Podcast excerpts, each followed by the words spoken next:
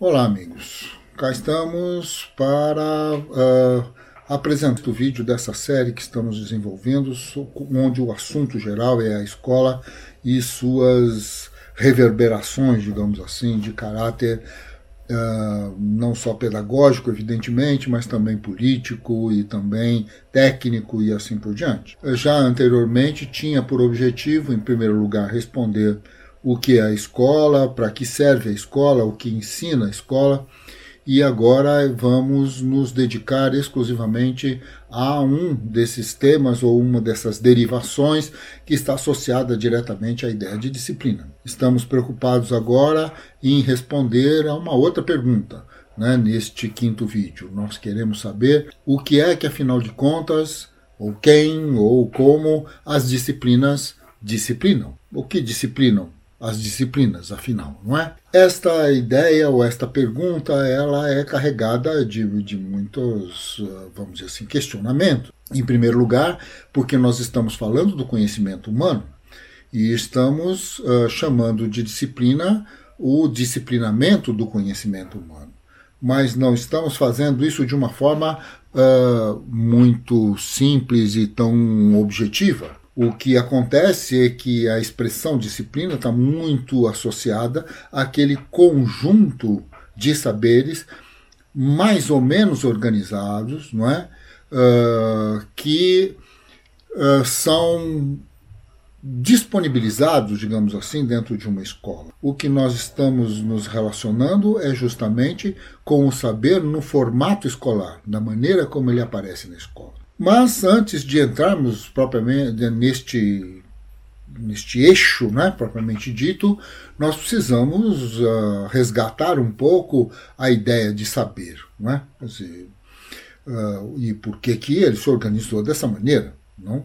Dizer, daqui a pouco uma coisa chama uh, geografia, outra chama história, outra química, outra física. Bom, vamos pensar um pouco, refletir um pouco sobre isso. O que nós temos uh, como um, elemento histórico importante para essa nossa reflexão é o fato de que o conhecimento, o conhecimento propriamente dito, uh, enquanto um dado da humanidade, ele se desenvolve de maneiras uh, muito, muito diferentes para cada tribo, para cada povo, para cada etnia e, e, tudo mais. E, assim, no desenvolvimento desse processo, já coisa de 2.400, 2.500 anos, os gregos tiveram um papel fundamental na organização disso que nós chamamos de conhecimento.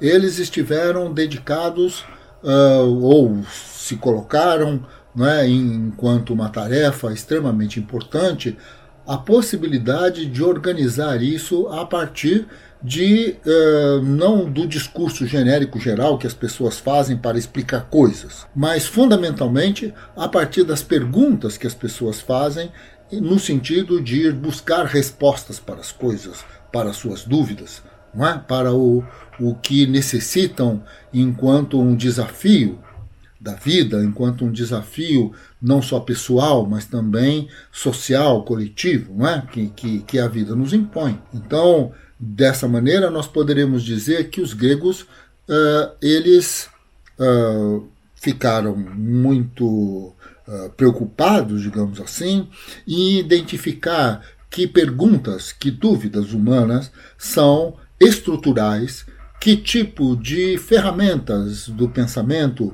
essas dúvidas procuram, digamos assim, utilizar para que possam construir respostas para essas dúvidas. Isto é extremamente importante porque, no final das contas, ah, a grande questão está em identificar, do ponto de vista de cada um dos sujeitos que constroem um conhecimento, um certo tipo de preocupação.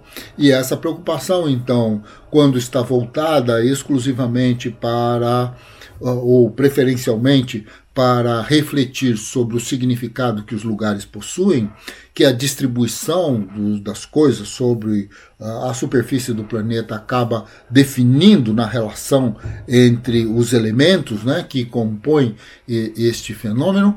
Então, ué, chamamos isso de geografia, os gregos chamaram de geografia. no primeiro momento de coreografia, depois de geografia.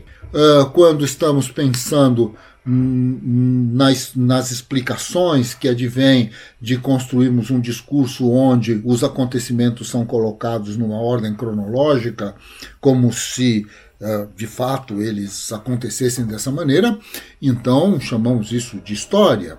Outros chamamos de física, e mais modernamente tudo isso foi tomando nomes. Um chamou biologia, outro uh, química, outro, bom, assim por diante.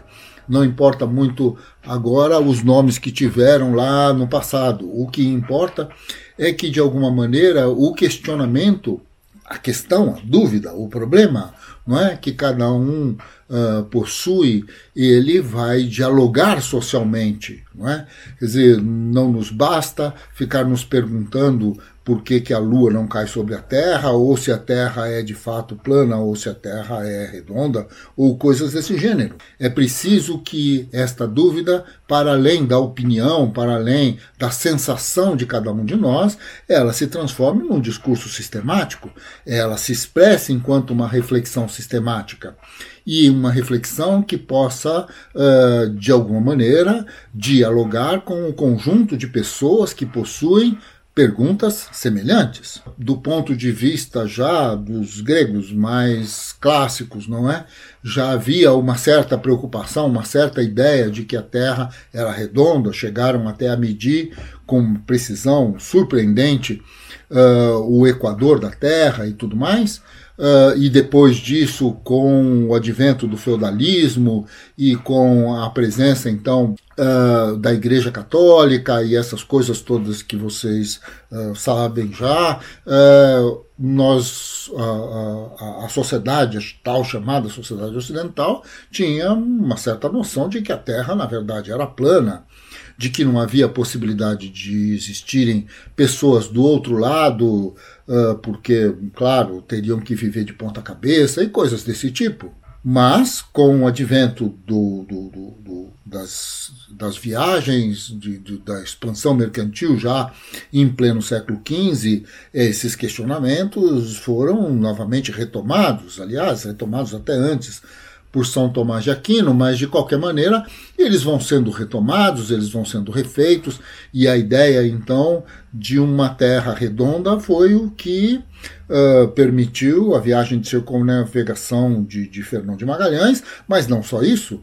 Na verdade, todo o processo de expansão é? que ocorreu a partir daí e que fez com que o mundo tivesse a cara que nós conhecemos hoje, ele está voltado a um determinado tipo de questionamento com um determinado tipo de resposta.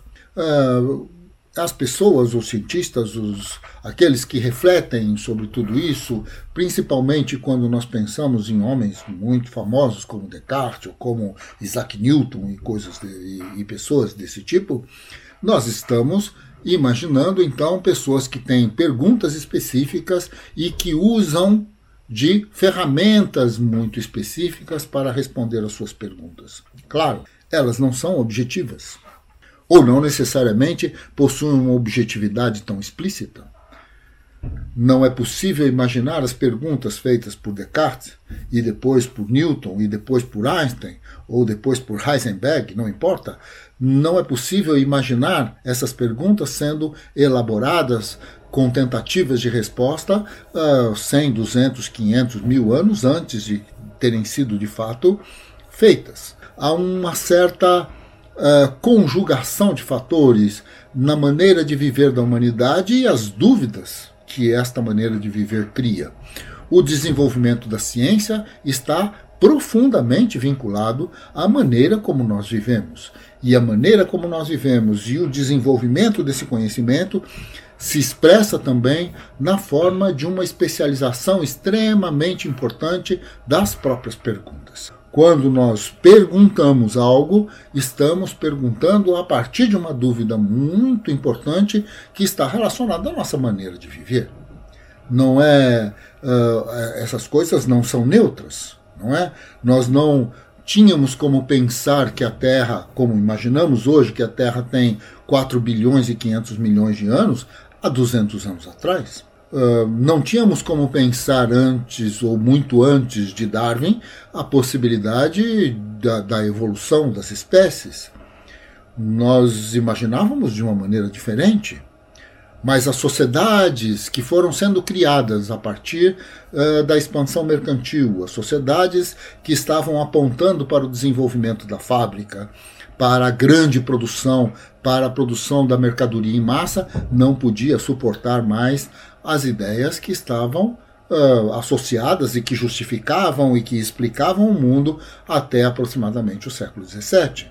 Mudar a vida, mudar o conhecimento, mudar o questionamento e a especialização de cada um desses discursos é algo que está diretamente associado ao que hoje conhecemos como escola.